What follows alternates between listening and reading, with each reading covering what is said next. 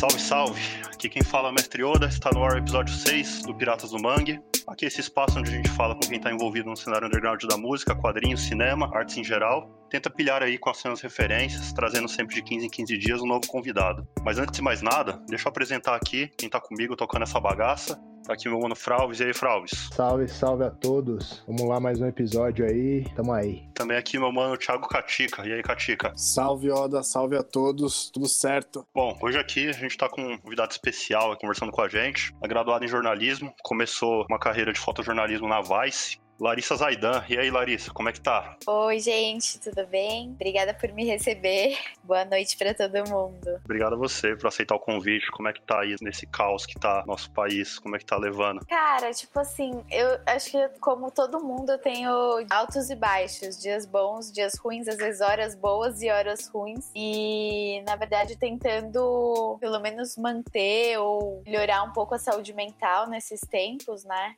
Mas tem dias melhores dias piores. É, acho que virou um consenso, né? Sim. Bom, vamos lá. Aproveita aqui que já está escutando a gente, dá aquela moral, segue a gente nas redes sociais. É arroba editorialmangue no Twitter, Facebook e Instagram. Arroba editorialmangue, facinho de lembrar. Bom, Katika, como você tá mais na onda do jornalismo entrevista, quer fazer as honras aí? Opa, claro. Conheço o trampo da Lara há um bom tempo já, o trampo de fotografia dela. Sou bastante fã, acho da hora, é um prazer estar recebendo ela aqui hoje. Mas pra gente começar, vamos puxar lá pra, igual a gente tem feito nos últimos episódios, né? A Laricinha Kids lá, Pequena Larissa. O que que a Pequena Larissa consumia, assim, em termos de TV? O que que ela assistia? Pra gente saber como que foi ela se transformar nessa fotógrafa incrível que ela é hoje. Mas assim, pequena em, que, em quantos anos, mais ou menos? Não, tipo, na sua infância e adolescência, assim, assistia a sessão da tarde, lia alguma coisa, ah. música, o que, que, você escutava? Então, eu acho que, assim, para mim é engraçado porque eu, durante a minha infância e adolescência, eu tive muito pouco contato com a arte, né? Tipo, a minha família não vem das artes, meus pais sempre leram muito, então eu li muito na minha infância, acho que foi o que eu mais fiz. Tanto que a música entra na minha vida, tipo, um, que eu até penso que é, é tardio. Então, eu, eu sempre fui mais nerd de ler e jogar joguinho de computador. Então, eu ia pro colégio, assim, tipo, eu estudava de tarde, o ônibus me deixava de manhã lá, eu ficava na biblioteca lendo. Eu li muita coisa, o que nunca mais depois eu consegui fazer, assim, com tanta rapidez e, tipo, avidez, assim. Eu acho que principalmente a minha infância foi muito ligada ao, aos livros. O que, que você lia normalmente? Qual era o segmento que você gostava? Eu lia, tipo, livro de aventura, história de terror, que eu amava. E aí, eu acho que quando eu fiquei um pouquinho mais velha, assim, eu lia umas histórias meio de amor. Mas, assim, eu lembro de ser muito nova e ler aquele livro lá da Poliana, sabe? Que é uma mina, tipo, é um clássico de uma, de uma mina que tem uma vida toda fodida, só que ela vê sempre o lado bom das coisas, só que é um livro pesado. Na época que eu li, eu acho que eu era muito nova. Eu lembro de uma professora falar para mim: Meu, não, você não podia estar, tá, não era para você estar tá lendo ainda um livro desse, sabe? e aí foi isso, assim, acho que eu fui até os meus 16 anos, mais ou menos, eu lia, tipo, infinito. Depois, não que eu parei de ler, mas assim, diminuiu muito. Aí eu fui descobrir, enfim, o rolê, fui descobrir ser adolescente. Eu, eu estudava num colégio mais conservador, né? E com 17 anos eu lembro que eu vi o filme do Cazuza, eu falei, meu, que universo é esse? Assim, minha, minhas referências eram outras, era outro rolê. E aí eu vi o filme do Cazuza, ele, e eu lembro que ele fazia aula de circo no filme e tal, na vida real, enfim, e isso mostrava no filme, e aí eu falei, nossa, quero fazer circo. E aí quando eu pedi pra minha mãe, foi quando eu comecei a conhecer uma galera mais. por assim dizer, entre aspas, alternativa. Uhum. Comecei a conhecer os roqueiros, as minas que, tipo, fumavam maconha, sabe coisa assim? E aí sei, sei. eu mudei de colégio e aí essa também foi uma época que eu li muito. Acho que eu sempre tenho, eu tenho épocas muito obcecadas por leitura, então nessa época eu conheci a geração beatnik, tipo On The Road, que você fica tipo, nossa, quero fugir de casa, enfim. E daí eu lia muito, muita coisa assim, tipo William Burroughs, uh, enfim, me aprofundei nisso. Tipo, essas eram mais as minhas referências de arte. Eu nunca tive nenhum contato com fotografia. É, eu assistia também bastante filme, mas eu acho que eu lia mais do que assistia filme. Ah, da hora. E, e esse pessoal do desse rolê de circo, tudo, ele falou que é do rock, assim, mas vocês iam em algum rolê assim de rock, tipo, não sei se era do punk, de, de alguma coisa, eu, ou era. Sim. Era uma galera assim, o que me encantou é que era uma galera que usava All-Star, sabe assim, era muito longe de um universo que eu tava inserida, onde, sei lá, as meninas usavam Nike Shocks e gostavam de escutar, sei lá, nem lembro o que. E aí eu descobri que essa molecada estudava num colégio, que era o Oswald Andrade. E aí eu falei, meu, eu quero muito estudar nesse colégio, assim, tipo, eu tava me descobrindo, eu tava entendendo que eu não era a única no universo que me encantava por coisas diferentes que as minhas amigas na época se encantavam, tipo, era uma época que eu tava indo em micareta, sabe? Então, tipo, quando eu conheci essa galera e, eles, e eu descobri que eles estudavam no Oswald, eu lembro que eles falavam muito, tipo, ah, a gente vai pra vila, a gente vai pra vila. Tipo, eu ficava, meu, o que, que é a vila? Que é tipo a Vila Madalena, que tinha o beco do Batman, sei lá, umas coisas que hoje eu também acho muito bunda, mas na época para mim, tipo, quando eu tinha, sei lá, 17 anos, 16, era um.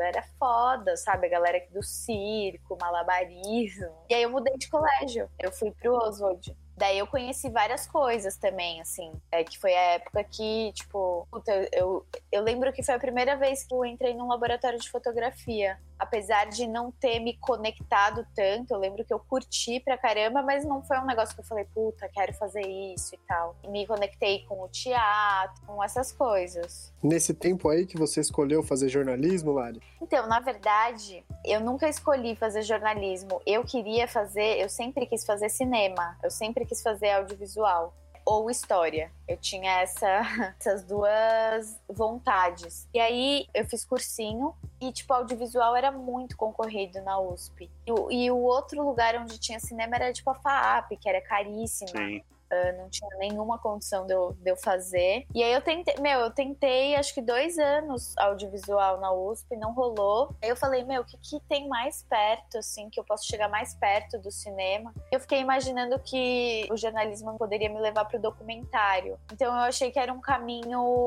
Uh, é uma opção, né? Uma opção. Nunca, tipo, tive muita vontade de trabalhar em redação, por exemplo. A minha pegada era outra, assim. E aí, então eu entrei em jornalismo na PUC e fiz história na USP. Mas eu não terminei história. Tipo, não dava para conciliar. Eu já queria começar a trabalhar e tal. Então, eu optei pelo jornalismo porque tinha uma galera que eu sentia que tinha mais a ver comigo do que a história na USP. E aí, fazendo jornalismo, que você foi parar lá na Vice? Foi seu primeiro estágio ou você passou por outros lugares antes? Não, nossa, tipo, até chegar na Vice, eu penei. Porque o que, que acontece? Eu, logo no primeiro ano da faculdade, eu fiz uma entrevista numa assessoria de imprensa que eu achei legal. Na verdade, achei legal, sei lá, tipo, não achei, não achei nada, não sabia nada sobre nada. E entrei nessa assessoria de imprensa como estagiária. E nisso que eu fiquei a faculdade inteira nessa assessoria de de imprensa. Eu fui assessora de imprensa de artista, tipo, de uma galera rica, assim, sabe? Pra você ter noção, eu já fui assessora de imprensa de uma marca de relógio, acho que é suíço, que é mais caro que Rolex. Caralho. E aí eu lembro que eu tinha que ir no shopping JK buscar os relógios para levar em sessão de foto. Eram, tipo, relógios de 30, 40 mil, 90 mil. E eu, tipo, mano, levando uma caixinha no táxi, tá ligado? Nossa, daquele jeito, né? Tendo que recepcionar gente em evento dessa marca de relógio. Só gente muito rica ou gente meio famosa. Tipo, eu fui muito evento, assim, de, tipo, meio artistas barra ricos, sabe? Tipo, fui, fui assessora de coisa de humor, então eu tinha que ir em coisa de stand-up comedy, tipo... Assim, eu fiz muita coisa nessa assessoria teve umas coisas legais. Eu fui pra Flip, aí eu conheci um monte de roteirista lá, porque eu era assessora de um evento que era Off Flip, só de roteiristas. Tipo, então eu conheci roteiristas da Globo, conheci escritores, tipo, um monte de escritor brasileiro foda. Esse, esse momento foi bem, foi bem massa, assim. Mas, enfim, né? Tipo, era um negócio que a assessoria não me preenchia, eu tava bem perdida. Não... É o início, né, de carreira mesmo. A gente abraça o que vem, né? É, e estágio, você fala, puta, eu quero fazer fazer qualquer coisa que esteja na minha área. Tipo, uhum. eu tava muito pilhada, tava, tipo, no começo eu tava muito feliz, assim, com o meu trabalho trabalho. Lari, você falou que você entrou em jornalismo já com essa intenção de produzir documentário. Quando que você teve contato com esse segmento? Quando eu comecei a trabalhar em assessoria, digamos que assim, eu esqueci que eu tinha essa vontade. Ela ficou muito de lado, ela ficou totalmente adormecida. Então, não é que eu era uma pessoa que estava trabalhando na assessoria e paralelamente eu estava com os meus amigos fazendo, bolando planos ou escrevendo ou tipo filmando. Nada, entendeu? Era como se aquela pessoa tivesse meio que morrido ou falecido ou tipo entrado em coma. Uhum. E aí eu tava tipo muito envolvida nessa outra realidade. Só que aí, sei lá, no último ano, ou últimos seis meses, eu fiquei acho que quatro anos nesse trabalho, três anos. Nossa, um tempão. Eu sou uma pessoa que eu fico muito tempo nos trabalhos, eu sou muito uh, permanente, não sei, não sei qual é a palavra. Resiliente, né? Acho que sim. Paciente, resiliente. Enfim, e eu sou muito tipo, ah, eu me dou muito, assim, para o que eu estiver fazendo. E aí o que aconteceu? Começou um momento em que eu. Aí eu já tava de saco cheio, aí eu já tava tipo, meu, o que, que eu tô fazendo, sabe? Eu acho que eu comecei a ter algumas. Sabe assim, tava acordando, o gigante acordou. Não, brincadeira, mas assim, eu tava já meio que a fim de, tipo, sair daquela, daquele rolê. E aí eu saí, pedi demissão, continuei como frila, porque era é um, acho que é o, o, ramo de jornalismo que você mais ganha dinheiro é assessoria de imprensa, eu acho. Uhum. Mas aí eu pedi demissão, continuei como frila, e é uma amiga minha da PUC, que é a Débora Lopes, ela trabalhava na Vice, ela era estagiária desde quase o começo da faculdade. E a gente, acho que a gente não era, a gente foi ficar mais amiga talvez no último ano da faculdade, ou penúltimo ano. E eu lembro que eu comecei a entender o que era a Vice já mais pro final da faculdade. Eu nem conhecia. Mesmo quando ela trabalhava lá, eu não sabia o que que era. Tipo, ah, ela falava meio por cima e tal. E eu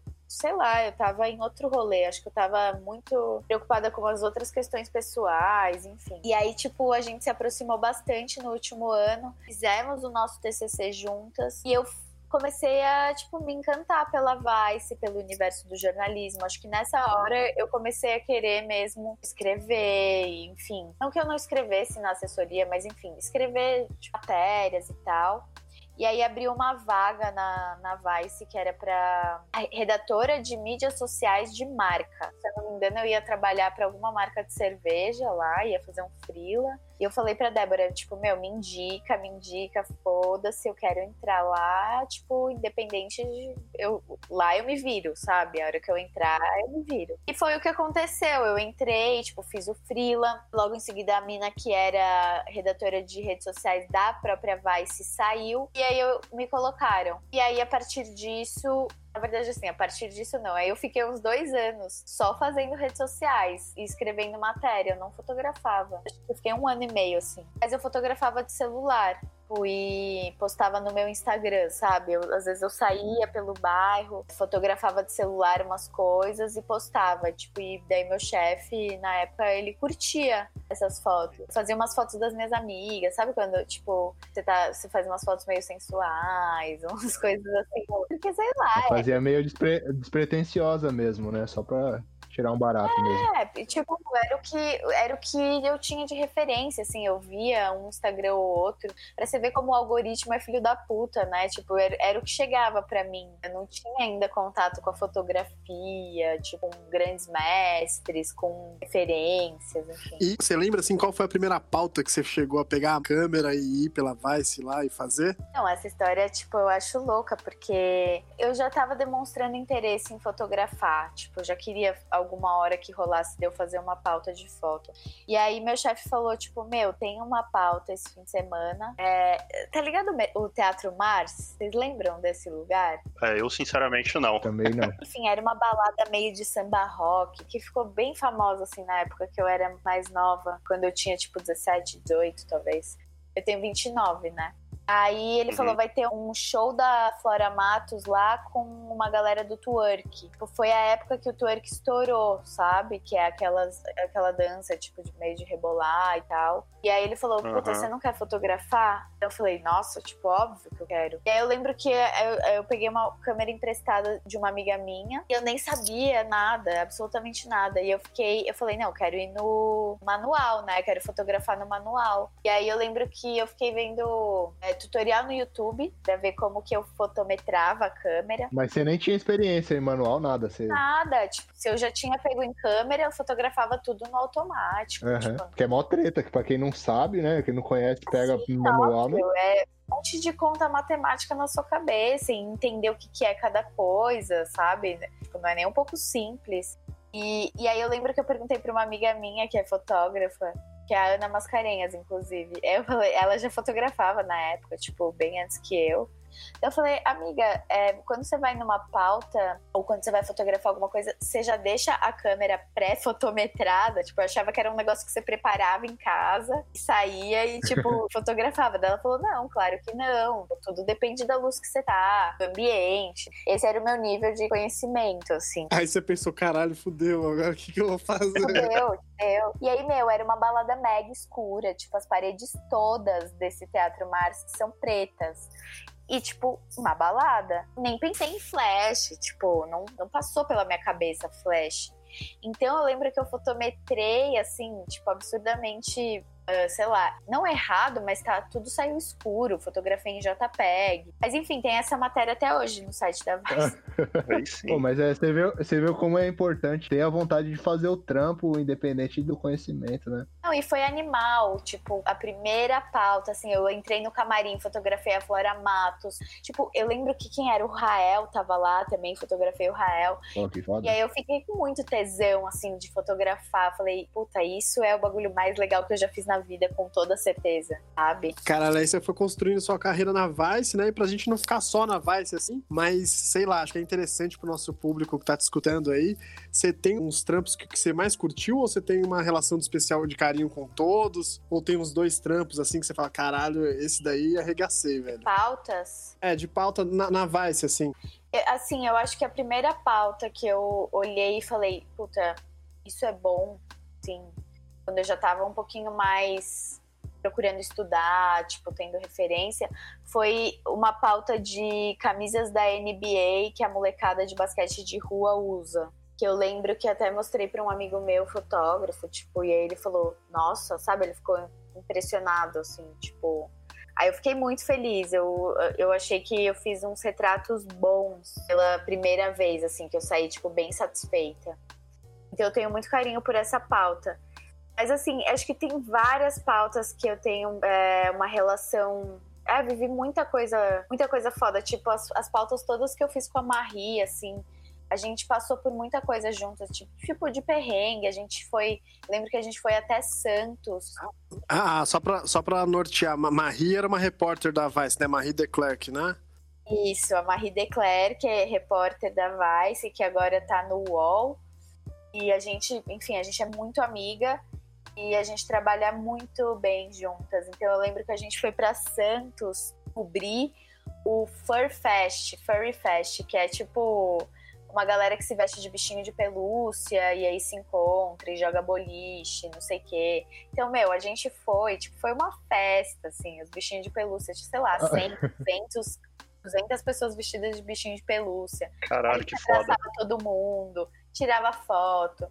Tipo, foi incrível. Eu também eu fotografei a Elza Soares, que foi, tipo, pra mim foi bem emocionante, assim. Foi, tipo, bem desafiador, porque é, eu tinha pouco tempo, era uma situação que, né, ela, tipo, não dava pra se locomover muito. E eu queria que ela gostasse das fotos, eu queria que ela, né, tipo, enfim. Eu entrevistei pessoalmente a Nan Goldin também, que foi um momento de morte horrível, mas amor também. Foi porque ela, ela deixou a entrevista no meio, ela foi embora no meio da entrevista, ela, tipo, falou: Mas o que vocês me perguntaram me interessa, eu quero ir embora. Nossa, Caramba. Ela tava, tipo, muito amarga, assim. Ela tinha saído de um período bem trevas da vida dela, então ela já chegou dizendo que ela não tava legal e que ela esperava que a gente não piorasse a situação. Nossa. Então, meio que ela já tava, né? Mas assim, eu- é, é- é um negócio que eu, tipo, nunca vou esquecer. Eu fui pro Uruguai cobrir Expo Cannabis, que foi também uma viagem bem louca. Eu não tinha RG, eu cheguei no aeroporto achando que eles iam aceitar minha carteira de habilitação, aí eu perdi o voo, tive era feriado, aí eu tive que ir em quatro poupatempos para conseguir tirar um RG de emergência, e eu morro de medo de avião, eu tinha tomado remédio, então eu passei o dia lesada, indo em poupatempo, e quando eu consegui entrar no avião, o efeito do remédio tinha passado.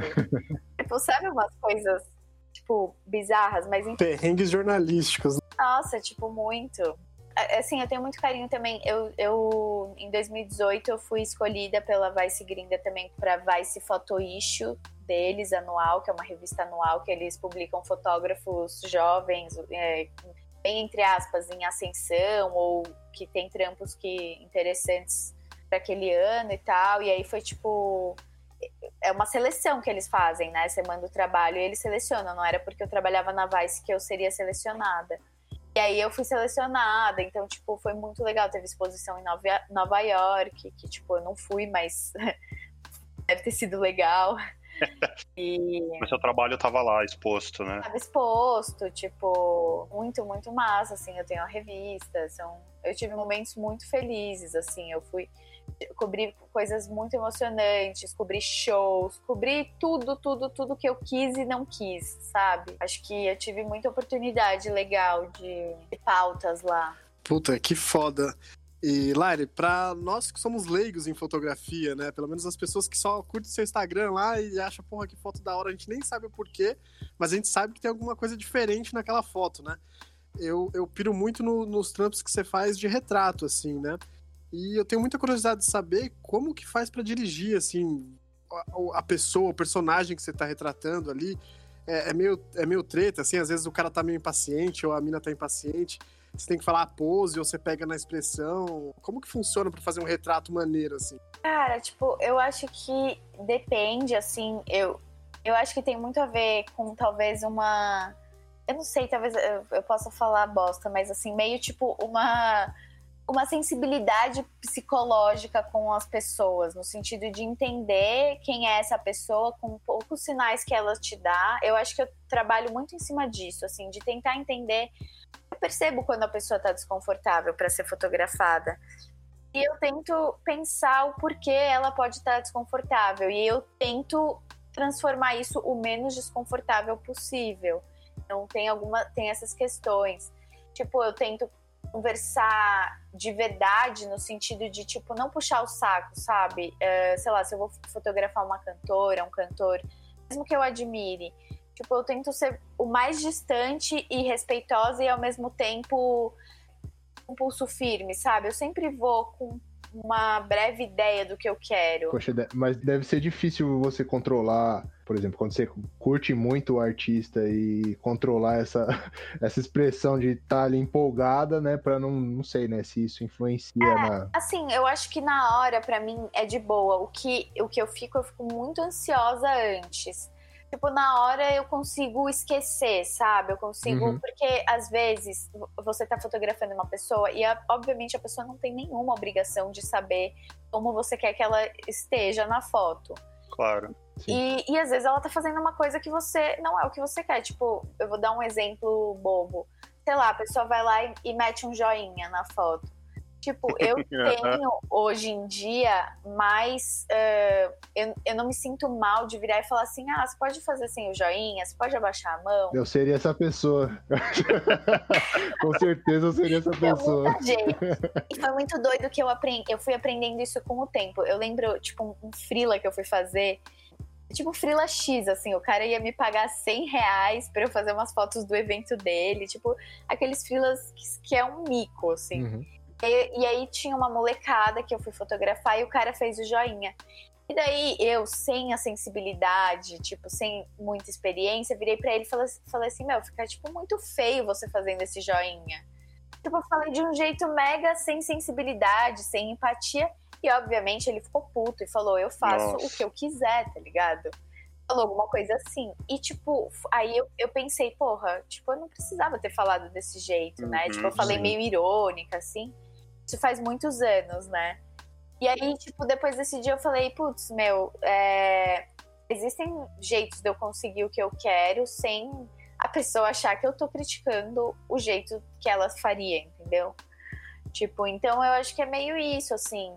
É, eu dirijo bastante as pessoas que eu fotografo, eu, tipo, mudo de lugar, peço, sabe? Eu não peço uma foto e faço no contexto em que tá tudo acontecendo. Eu, tipo, eu realmente tenho essa. Não tenho essa barreira de, tipo, ah, não, não tenho vergonha de pedir para ela fazer tal coisa e tal.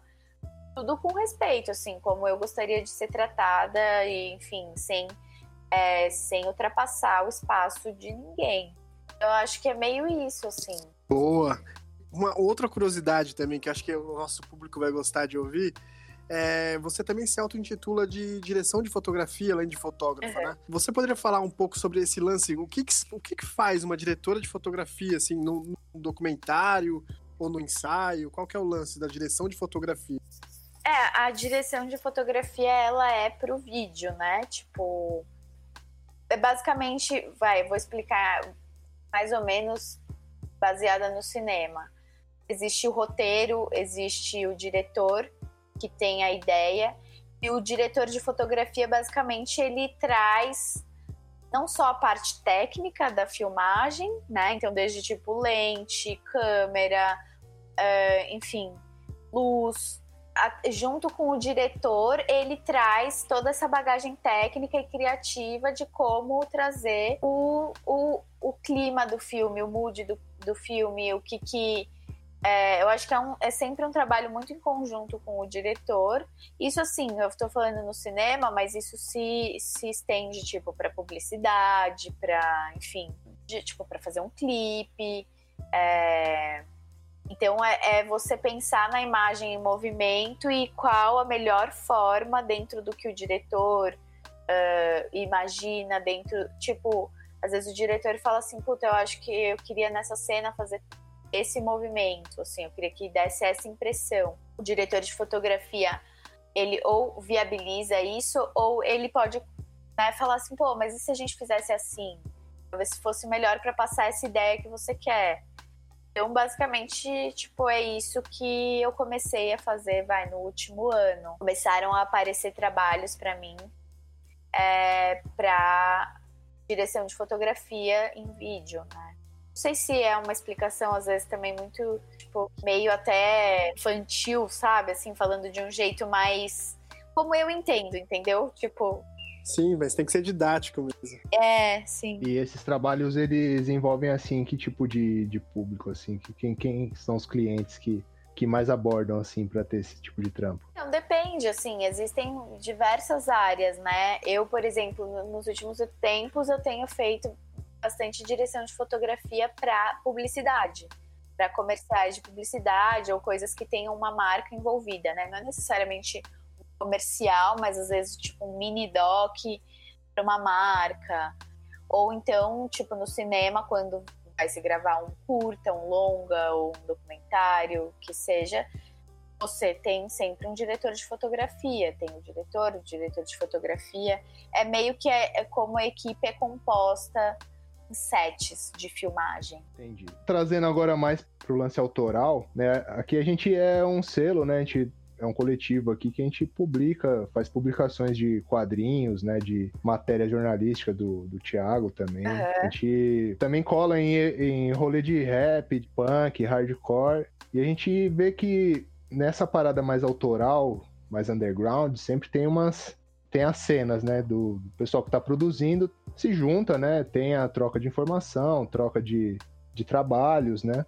É, na fotografia, tem esse tipo de, divisão também tem essas trocas com outros fotógrafos? Como é que é o trabalho autoral, assim, na... Na verdade, assim, o, o, a fotografia tem também um universo gigante de fotógrafos e feiras é, independentes, tipo publicações independentes, sei lá, lives, festivais de fotografia. Então, no Brasil, a gente tem alguns festivais de fotografia que ocorrem durante o ano, ou ocorriam, enfim, né? Não que isso tenha acabado, mas uhum. vamos ver como, como as coisas vão acontecer. Existem revistas, tipo a revista Zoom, que é uma revista do IMS, né, do Instituto Moreira Salles, sobre fotografia, que é uma revista tipo, respeitada.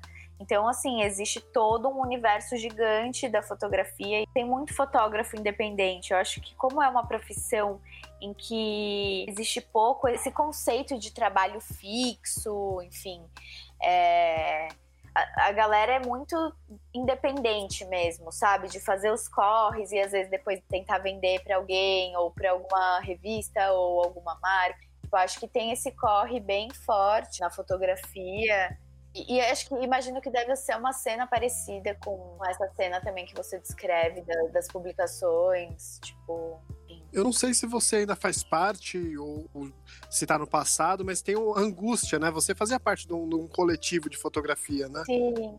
Não, ainda faço. É mais ou menos. Então, conta um pouquinho como que funciona esse coletivo. É, tipo, a Angústia, na verdade, não é um coletivo, né? A Angústia é como se fosse uma agência. No sentido de que ela é também uma produtora de conteúdo e de trabalho, digamos assim. Porque na Angústia, tipo, existe os trabalhos autorais pessoais, existe também trabalhos em conjunto, existem essas trocas, existe uma troca tipo da angústia ajudar a produzir o rolê dos fotógrafos que fazem parte. Enfim, acho que é por isso, mais por isso que é como se fosse uma empresa, sabe? Como se fosse uma agência de fotografia autoral, tipo uma empresa mesmo. E daí que eu faço parte desde 2017. É, teve um tempo agora, assim, que, que a angústia estava mais. Que todo mundo estava muito envolvido com as, com as suas coisas pessoais e meio que a, a angústia estava tipo em segundo plano, assim. E agora tem a gente está conversando de várias retomadas e várias ideias novas, enfim eu acho que são planos para muito em breve acontecerem. E voltando um pouco pro lance de Doc, tem o lance do 35, né? Acho que foi um curta-metragem que você fez, né, Lari? Queria que você falasse um pouco, porque eu assisti, pô, fiquei bastante emocionado. Recomendo que as pessoas vão na, na sua bio lá do Instagram e vai na, acho que tem o um link pro seu sua conta do Vimeo lá, tá por lá, né? E Sim. queria que você falasse um pouco como foi produzir esse curta que é bastante emocionante. Tá. É, tipo, o 35, ele é um curta que ele fala sobre a expectativa de vida das pessoas trans no Brasil, porque a, a expectativa de vida aqui no Brasil é 35 anos para pessoas trans. Então, uma ONG, ela encomendou, tipo, um curta sobre isso, que foi escrito por uma roteirista trans, que é a Lu Maza, e, é, e dirigido por um diretor que chama Del. E aí, uh, na época eu tava ainda na Vice, mas eu já tava bem no final, tipo, já tava começando a trocar ideia com uma galera de fora, uh, tendo planos também para outras coisas para além da Vice. E aí ele já conhecia meu trabalho, acho que de Instagram, e a gente já tinha trabalhado junto, né? Eu e o diretor, ele tinha me chamado uma vez para fazer umas fotos estilo de um documentário para Globo. E aí eu tinha feito, mas assim, é outro rolê, assim. É, fiz só fotinho e tal. E aí ele, ele me chamou para fazer direção de fotografia desse curta. E sabendo que eu não tinha experiência com direção de fotografia, porque é um universo totalmente diferente de você fazer foto estilo, tipo, totalmente diferente. Primeiro que você não trabalha sozinho, né? Sempre tem uma equipe, você são várias pessoas pensando, nunca é um negócio só seu, como na foto estilo. Só explica pra gente o que é a foto estilo, só pra nomenclatura não passar batida. A foto estilo é a fotografia parada, né? Não sei nem como explicar o que é a foto estilo. É a fotografia normal, é aquela que você tira na sua câmera e imprime ou posta no Instagram. Eu falo estilo porque tem a fotografia estilo e tem a fotografia do filme, né, de em vídeo, que é essa que a gente estava falando antes de direção de fotografia. Então, quando eu fui fazer a foto estilo, então eu só fui pegar minha camerinha de foto e tirar foto mesmo, assim, do rolê que, tá, que ele tava dirigindo. E aí ele me chamou para fazer a direção de fotografia desse curta, que daí então era pensar em toda a parte estética, imagética e de movimento de câmera e de técnica do filme. Ele sabia que eu não tinha experiência, mas ele falou: Meu, eu tô apostando em você, assim, eu gosto do seu trabalho, eu acho que você tem alguma coisa. E aí eu tive ajuda, né, de pessoas que estavam ao meu redor e que tinham mais experiência.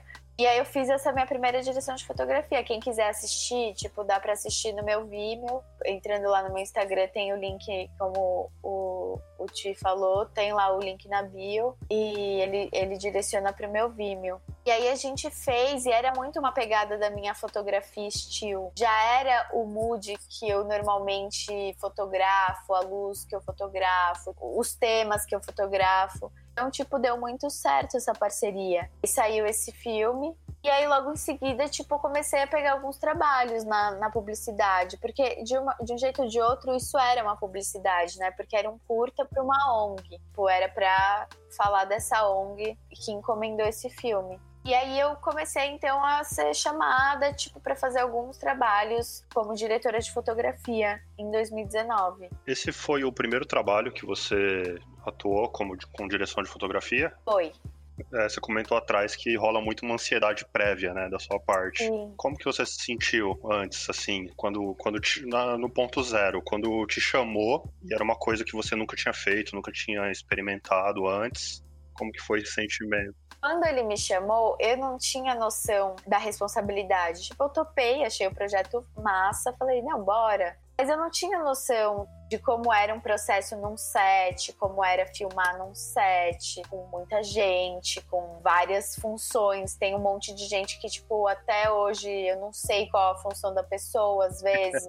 tipo, porque as pessoas se conhecem muito nos sets, né? Tipo, quem Sim. trabalha bastante, você acaba sabendo. Eu não, tipo, eu tô conhecendo as pessoas agora. Então, a princípio, eu tava, tipo, muito ok. Quando eu fui entendendo o que que era mesmo e a responsabilidade, tipo, no sentido de que o diretor virou para mim um dia antes e falou: Meu, você sabe que esse é o meu filme do ano. Tipo, Você precisa ser foda. É o filme mais importante para mim. Aí eu fiquei tipo, meu, assim. Mas a- a- naquel, naquele momento eu já tinha noção. Obviamente, eu já vinha estudando há um, dois meses, né? Então, Uhum. eu já tinha noção que era um negócio bem mais profundo, no sentido, tipo, de você ter que estudar muito. É, realmente, você tem, tem algumas coisas que você precisa se aprofundar um pouco na técnica para poder fazer o seu trabalho brilhar da melhor forma, sabe? E aí, então, obviamente, tipo, quando eu tava um, dois dias antes de filmar, eu tava, tipo, cagada. Morrendo de medo, mega ansiosa. Eu lembro que um dia antes eu, tipo, comi num restaurante japonês e daí eu fiz a cagada de comer ostra. Aham. Eu cheguei em casa, tipo, passei mal a madrugada inteira. Falei, eu não vou conseguir ir. Será que eu não vou conseguir ir pra filmagem? E graças a Deus, tipo, acordei zerada. E fui, mas muito nervosa, com muita ansiedade. Mas, tipo, é que eu sou ansiosa. Eu sempre sou ansiosa com as coisas. Então, eu meio que já era esperado de mim mesma. Da hora, Lari. Quando você saiu da Vice, acho que você uma- um tempo sabático, assim, na Rússia, né? Queria que você contasse um pouco como foi se preparar, como foi chegar lá, desse um panorama geral aí, que é um país bem diferente do, do que a gente está acostumado aqui. Sei lá, chegar lá no outro país e começar a fazer as fotos, escolher os personagens que você vai fotografar. Se você já tinha contato lá, a gente fica bastante curioso para saber o que, que rolou. É, na verdade não foi muito sabático, né? Porque a minha intenção era ir pra lá pra trampar, tipo, queria ir pra fotografar. Eu nunca tinha tido a oportunidade de viajar pra nenhum lugar, assim, pra fotografar. Assim, eu já tinha ido, tipo, muito pro Pará, tipo, dentro do Brasil, mas eu nunca tinha viajado pra fora, assim, a não ser, tipo, pra Vice, que aí eu fui pro Uruguai, fotografei um evento específico e voltei. E daí, tipo, eu sempre eu, ti, eu tinha muita vontade de ir pra lá, era um lugar que me intrigava bastante, assim, era o que eu achava que era o mais diferente do- da, da minha realidade, assim. E daí, na época, também, o meu, o meu, que é meu atual namorado, ele, ele ia. A gente não, a gente era amigo. A gente nem era muito amigo, na verdade. E aí ele ia também pra Rússia. E isso meio que me deu coragem, sabe? De, tipo, pensar em ir também. Eu tava, tinha acabado de sair da, da Vice, tava com dinheiro. E aí eu decidi ir pra lá. Passar três meses. Não, eu ia passar dois meses, acho.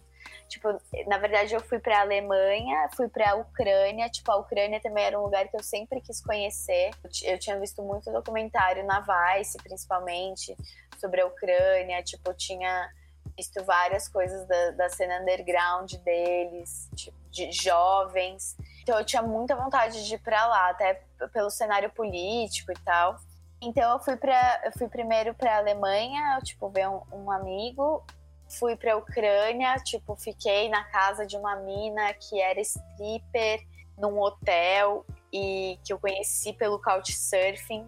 E ela topou que eu fotografasse ela. Só que chegou lá, tipo, uns três dias depois, ela era bem louca. Ela era, tipo, meio bipolar, assim. Ela primeiro me levou num rolê pra eu fotografar uns caras, tipo, músicos. Todo mundo loucão, todo mundo usando droga, tipo, quebrando porta. Foi doideira, assim. E ela me expulsou depois, tipo, do, da casa dela. Eu tive que procurar um hotel. Assim, foi doideira, doideira. Tipo, a Ucrânia é um lugar que eu com certeza quero voltar. Tipo, com certeza. A, a galera lá é muito doida, é muito da hora, assim. Lá eles são desprendidos de algumas coisas, ou, enfim, uma cultura muito diferente. E aí depois eu fui pra Rússia e passei, tipo, acho que um mês em Moscou, quase. Aí eu fui encontrar meu namorado em São Petersburgo. Bom, obviamente, várias coisas que eu planejei estando aqui no Brasil não aconteceram, né? Eu tinha, tipo, a intenção de ir para uns vilarejos, tentar fotografar uma galera meio gypsy, né? Tipo, uns ciganos lá que eu tinha visto. Eu tinha visto lá um caminho pela trans... não era nem a Transiberiana, mas era uma estrada entre Moscou e São Petersburgo. Enfim, não rolou várias coisas por por barreira de língua, eu fiquei doente lá, tive que ir pro hospital várias vezes. E, mano, tipo, no inverno, sabe? No frio. Ninguém falando minha língua. Os médicos, tipo, não falam inglês. Então eu tinha que me comunicar por Google Tradutor. Foi um perrengue, mas um perrengue. Aí eu fui pra Sibéria, que foi, tipo, ah, foi animal, assim. É, é um lugar muito foda. Tipo, acho que o lugar que eu mais fotografei foi Moscou. Porque lá, tipo, você tem mais acesso às pessoas. As pessoas final das contas meio que falam inglês, algumas. E aí eu ia pelo, pelo Facebook, pelo Instagram procurando uma galera que eu achava interessante para conhecer. Ia, colava nos rolês com eles. Eu fotografei tipo um show de heavy metal no Halloween lá em Moscou. A galera fantasiada, fotografei os bastidores. Eu fui num cabaré russo também, tipo, fotografei os bastidores das minas. Era um, um cabaré de, pra gente muito rica em Moscou. Tipo, Moscou é uma cidade de gente muito rica, né? A cidade onde tem maior concentração de bilionários no mundo. Então, esse é o bagulho mais louco, assim. É uma cidade, tipo, muito luxuosa, muito rica, tipo, muito limpa. Tipo, perfeita, assim, uma cidade perfeita. Assim, perfeita, eu digo para quem, sei lá, para pro tipo de passeio que eu fiz, né? Passeio assim, de estar lá por um mês para morar, enfim, e daí eu já também não sei, para ser um russo, não sei como é. E essas fotos têm disponíveis? Ainda não. Que pena, já tô curioso já. não, mas assim, tem algumas coisas no meu Instagram e tem outras que ainda pô, eu tô editando, tentando entender elas, sabe? Tentando uhum. encontrar o lugar delas, porque, tipo assim, para mim não faz muito sentido eu postar fotos por postar, sabe? Eu queria uhum. encontrar uma linha nisso, encontrar um contexto. Para mim faz mais sentido hoje tentar trabalhar desse jeito. Sim, sim. É que você contando essa história aqui, eu já tô tentando imaginar, né, esse rolê todo. Pô, mas é, é, real, né? Tipo, quem sabe? Logo, eu acho que eu consigo também, editando esse trabalho, subir no meu site. Tem algumas coisas no meu site também. Enfim, vamos ver. Mas em breve já vai ter um caminho para essas fotos, assim. E falando em viagens, eu tinha falado do norte do Brasil, que tem umas fotos bem chapadas sua nessa região. Queria que você contasse um pouco o porquê da escolha dentro do Brasil inteiro, né? Que é um Brasil gigante. O norte tem uma relação especial para você. Sim eu fiz o meu TCC em 2014 no Pará. Era uma época em que o Pará não estava no radar turístico, o Pará não era o que ele é agora, assim, conhecido, tipo, as pessoas, muita gente já passou, sei lá, ano novo lá, uma galera, tipo, já foi para lá e em 2014 não era assim, né? Eu conhecia, tipo, nada também. E a minha amiga tinha essa ideia de ir para lá fazer o TCC e a gente bolou uma ideia de ir para uma cidade que chama Afu Fuá, que é conhecida como a Veneza Marajoara, tipo, é uma cidade do norte do Pará, toda construída sobre palafita. Parece uma cidade de boneco, assim, porque as casinhas de madeira todas coloridas, com cores diferentes. Tudo é muito colorido lá. E a gente foi para lá, a gente passou 15 dias filmando uma websérie, que é tipo uma série que é meio a gente eh, mostrando como que você pode ir para uma cidade não turística e fazer tudo e se divertir, tipo, e fazer tudo que você puder, sabe? Então a gente foi para lá, a gente foi pro interior da cidade, a gente comeu jacaré, eu peguei cobra, andamos de barco, a gente conheceu um açougueiro no mercado lá da cidade e a gente, eu me convidei pra gente ir num almoço na casa dele. Então a gente filmou isso, a gente no almoço na casa dele, tipo, ele fazendo uma picanha pra gente, feijoada. A gente mostrou, tipo, o rolê lá à noite em Afuá, como que era a balada de lá. Mano, essa é a cidade mais louca que eu já fui com toda certeza, assim, do Brasil. Não que eu tenha ido para muitas, mas enfim, tipo, é animal, é surreal, é outro, é um um Vortex. Hoje, tipo, eu não sei, acho que ela continua bem parecida, na verdade, mas aí tá. Eu fiz isso, me apaixonei pelo Pará, conheci um cara lá que era advogado e ele falou, eu conheci ele em Afuá e ele falou assim: quando vocês voltarem pro Pará e forem para Belém, vocês têm casa, só me mandar uma mensagem que eu abrigo vocês. E aí, meu, acho que passou uns três anos, dois, dois anos e eu resolvi que eu ia para lá numas férias. Tipo, eu me apaixonei por lá, eu queria sempre ir pra lá. Aí eu mandei mensagem pra ele, ele falou: Não, demorou, vem pra cá. Tipo, eu e minha esposa, a gente recebe você e tal. Eu fui, tipo. Eu acho que eu já fui uma. Ah, eu fui a trabalho também pra lá. Enfim, tem essa conexão que de, de um jeito ou de outro eu acabo voltando pra lá. E, enfim, acho que é o lugar que eu sou mais apaixonada do Brasil tenho amigos, tipo, vários amigos de lá, enfim. Tipo, amo muito aquela cidade, amo muito Belém e, aqu e aquele estado, tipo... Ah, que massa. Pô, você falou da Esol Soares, tem seu trampo também do Dom L, né? Queria que você falasse um pouco mais dos seus trampos aí na, na no universo da música aí, que é, é, uma coisa que a gente curte muito aqui, né? Acho que é, é um dos assuntos que agrada a todos aqui. Então, eu sempre, uh, desde muito nova, eu ouvia rap, assim, eu, tipo, eu morei em Porto Alegre quando eu era bem novinha, assim, dos 11 aos 14, e foi lá que eu ouvi rap pela primeira vez. Eu acho que eu devia ter, tipo, uns 12, 13 anos. E eu, eu conheci uma banda que chamava Da Guedes. É tipo uma banda das antigaças, assim, lá do sul. E eu me apaixonei pelo rap, tipo... Sei lá, eu lembro que eu ficava escutando no Discman, no repeat, e escrevia, porque eles tinham uma música que tinha nove minutos, ou sete minutos, e eu queria decorar a música inteira, sabe? Enfim, a minha relação com o rap começou aí. E eu voltei a morar em São Paulo, tipo, aí eu comecei a colar em lugares tipo na Holy, é, na Batalha da Santa Cruz, mas sempre muito de fora, tipo, sempre eu colava porque eu curtia o som, eu, eu fui conhecendo uma outra pessoa, mas, tipo, não era do rolê, uhum. sabe? Eu ia porque... Isso antes, antes de você começar a tirar fotos? Bem antes, bem antes.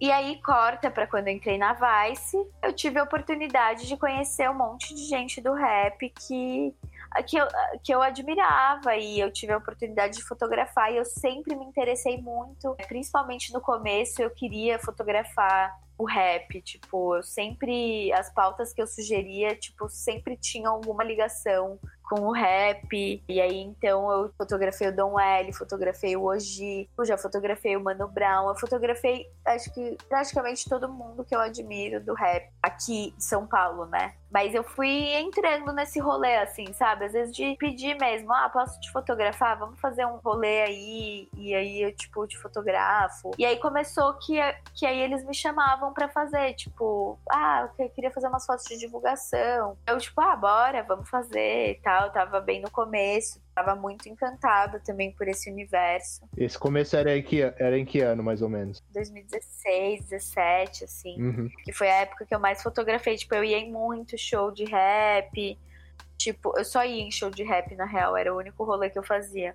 E aí tem uma hora também que, tipo, não que eu me desinteressei por isso, mas de, de repente, tipo, tinha outras coisas que também eu queria estudar e eu queria aprofundar. E aí, e aí eu acabei, tipo, me distanciando um pouco.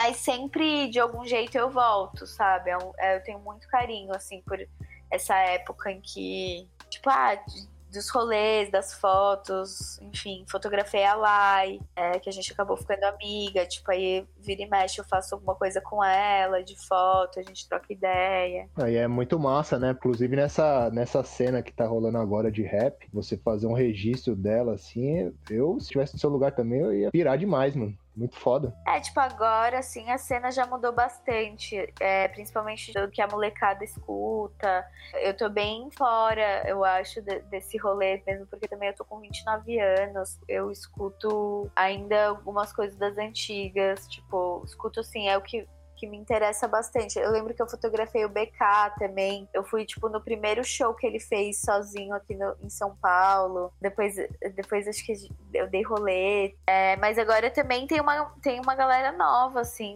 que, que tá surgindo e que também eu tô mais por fora, que eu tô mais distante desse rolê agora. Ah, sim, mas aí você eternizou o momento, né? 2017, esse lançamento do BK, o ressurgimento do Oji para chegar forte na cena independente.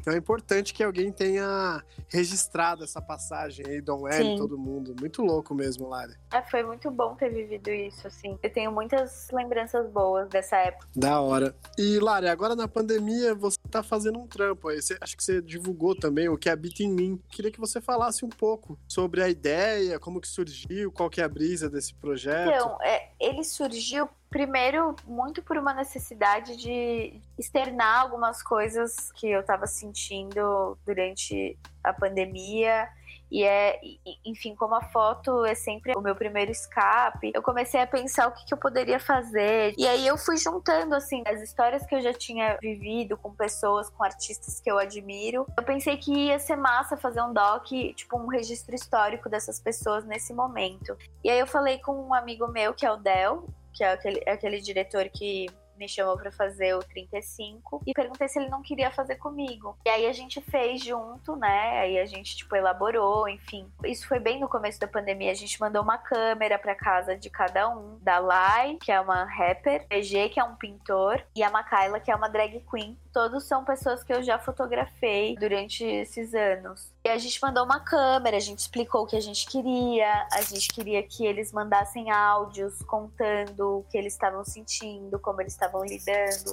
como eles estavam criando na, na quarentena, enfim. Mas sem ser um rolê bad de pandemia e tal, a gente não queria muito falar sobre isso, a gente queria mesmo que fosse um registro histórico deles, que eles pudessem ver talvez daqui cinco anos e falar, nossa, era isso que eu tava fazendo, era isso que eu tava sentindo naquele momento da, da pandemia, enfim. E aí foi isso, assim, deu muito certo, tipo, eu, eu trabalhei com o Del, a gente se deu muito bem, ele montou também o, os vídeos, eu fiz a cor, então a gente fez fez tudo em parceria, assim, com, tipo, a Delicatessen, que é a produtora agora que eu tô como diretora, produziu, assim, ajudou a gente. Então, assim, foi um rolê bem pequeno, mas com ajuda, assim. Então, eu acho que ficou legal, assim. Eu tenho um carinho por esse trabalho. Caralho, que foda.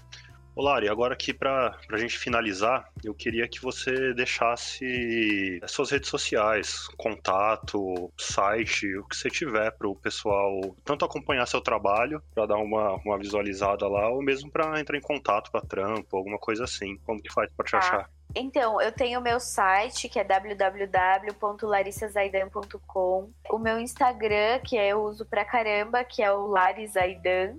Zaidan é Z-A-I-D-A-N. E o meu e-mail, que é larizaidan.gmail.com. Beleza, legal. E aí, pessoal, bora para as indicações então? Bora! Vamos que vamos.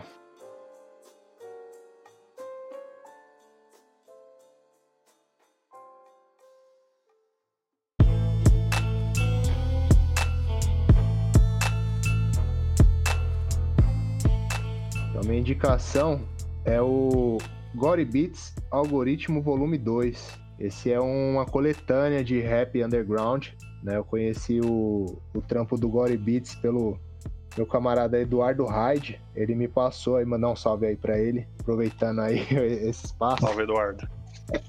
Eduardo, Eduardo Hyde do Sonora Cush. Isso, faz o, o merchan do podcast dele aí. Podcast, Stereocast, em todas as plataformas também. Eu participei de um dos episódios. Também é nesse lance de entrevista, tem uma, uma, um sets, umas playlists também que ele lança. Olha, já ia indicar uma parada, já acabei indicando mais uma aí, ó. Stereocast, Eduardo Hyde, Sonora Cush é, o, é o, o grupo de rap dele. E enfim, ele que me indicou o Gory Beats, né? Ele me indicou uma remix tape do MF Doom que ele fez, cara, que é muito foda também, tem no, tem no YouTube. E recentemente ele lançou o Algoritmo Volume 2, que é essa, esse segundo volume dessa coletânea dos beats dele, né? Onde tem vários MCs, é, que é do rolê underground mesmo, vários que eu tô pegando para descobrir também, né? Uma ótima oportunidade aí para quem quiser descobrir um pessoal novo aí da cena. Nesse aí tem até o Espião, que eu curto pra caramba o trampo dele, mano. E, mano, vai atrás que sucesso, maluco. Glory Beats Algoritmo Volume 2. Boa. Bom, deixa eu ir agora aqui então. Minha indicação hoje aqui é um EP de rap também, de um brother nosso, Marginal Gris. Ele lançou agora o EP intitulado Kaczynski, S-A-C-Z-Y-N-S-K-I. Puta, vai, vai pelo Marginal Gris que é mais fácil, o bagulho é russo, caralho. vai pelo Marginal Gris que é mais fácil. É, é daquele maluquinho lá, o Ana Bomber lá, o doideira que tem um seriado Netflix que ele homenageou e tal. Dá pra pra sacar por aí também. É, então. Ele lançou, ele lançou esse EP agora em 2020. São quatro faixas aqui, é 10 minutinhos. Você mata ele lavando a louça ali. Vai, vai para cima, escuta que o, que o bagulho tá foda. É um grande brother nosso aqui. Espero a gente, que a gente converse com ele em breve também. E a minha indicação aí hoje é essa. É, nessa pandemia, né, eu tô correndo atrás do tempo, né? 32 anos, tô ficando atrasado, tenho que ler os clássicos que eu não li quando era moleque, que faltei no colégio, e agora na faculdade tô lendo mais um pouco aí. E o Christopher Marin, o cara que participou do nosso primeiro podcast, lá, o pessoal do coletivo, o Zero Erro. Faz os nossos beats aqui do, de todos os episódios. Todo o bicho dele. Exatamente. Além de ele ter feito esse beat que a gente tá escutando aí, o Christopher me indicou um conto do Machado de Assis, mano. Muito louco, chamado Pai contra Mãe. Caralho, quando eu li isso aí, eu fiquei, porra, como eu não tinha lido isso antes. É, acho que é um conto de duas páginas, mais ou menos, assim, mas é uma história muito impactante. E você fala, caralho, faz muito sentido. E, e meio que quebra essa mística que o Machado não falava escravidão, dessas paradas é, que não se que não se grava negro. Né? Então eu achei muito foda e agradeço ele por ter me indicado e quero repassar isso para todo mundo. Que foi uma parada que mexeu na minha cabeça aí nessa quarentena. É, tá em domínio público, é só procurar no Google aí que acha fácil. Exatamente, joga no Google lá Machado de Assis Pai contra a Mãe, que já sobe um PDF rapidão para ler e vale muito a pena, velho. É um clássico que muita gente deixou passar despercebido por muitos anos. Aí. Boa. Lari, pra finalizar aí. Tá, eu vou indicar dois curtas, pode ser? Dois claro. curtas brasileiros eu assisti durante a pandemia e que eu gostei muito, assim, por vários motivos. Um deles chama Eu, Minha Mãe e Wallace, dos irmãos Carvalho, que é a história de uma fotografia basicamente. Mas, tipo, muito lindo, assim. Tem 22 minutos, tem no YouTube. É só você buscar, tipo, eu, minha mãe e Wallace. E é a história de um cara que. Falar bem, não, não vou dar muita, muito spoiler, mas ele saiu da prisão e ele tá indo encontrar, talvez, ex-namorada ou ex-mulher, ex-família, enfim. Super bonito. E daí eu também queria indicar o curta uh, que tem a direção de, de, uma mina que chama Cris Lira e o curta chama Quebra-Mar. Também 27 minutos, é, ele é do ano passado e, enfim, ele é, um, ele é meio que um do, docudrama, assim, tipo, bem sensível, super bonito, uma fotografia super simples, mas bem resolvida. E, enfim, eu, eu gostei bastante. Tipo, foi uma indicação massa, assim. É, é, fala sobre. Ah, sobre várias coisas. Sobre o amor lésbico, sobre racismo. Tem várias coisinhas que, que ele vai juntando e, enfim, achei muito bonito. Então eu tenho essas duas dicas. Hoje tá recheado de dicas aí. Caraca, só dica chique. Só coisa boa, só coisa fina. E eu queria agradecer vocês por, pelo convite. Foi muito massa conversar com vocês e também ouvir as dicas de vocês, enfim. Era isso que eu ia falar. A gente agradece demais, nossa, mas demais mesmo aí, ter disponibilizado esse tempo pra trocar ideia com a gente. Pô, o papo agregou pra caralho. Foi muito massa, cara. Você a gente vê um trampo diferente do nosso que a gente tá habituado, né, mano? A gente sempre vê como, como leigo e como espectador o lance de fotos dessa produção. E muito obrigado aí por compartilhar aí seu trampo, suas ideias. Agregou a todos. Exatamente. Faço a palavra dos meus camaradas minhas, porque é uma honra receber Larissa Zaidan aí, a grande fotógrafa aí dessa cena que tá rolando no Brasil. Muito obrigado. Obrigada demais, gente. Foi muito gostoso conversar com vocês. Muito bom. Fechou então, galera. Fechado. Lembrando, segue arroba Editorial Mangue no Twitter, Facebook e Instagram. Críticas, sugestões e ameaças, pode mandar para editorialmangue.gmail.com. O Piratas do Mangue está disponível no Spotify, Deezer e em todos os principais agregadores de podcasts. A arte de capa é de autoria do Fralves. Os beats que compõem a nossa trilha foram compostos pelo Christopher Marim. A produção geral é do nosso mano Thiago Katika e a edição e revisão é do Mestre Oda, esse aqui que vos fala. Valeu, galera. É nóis. Falou, falou. Falou.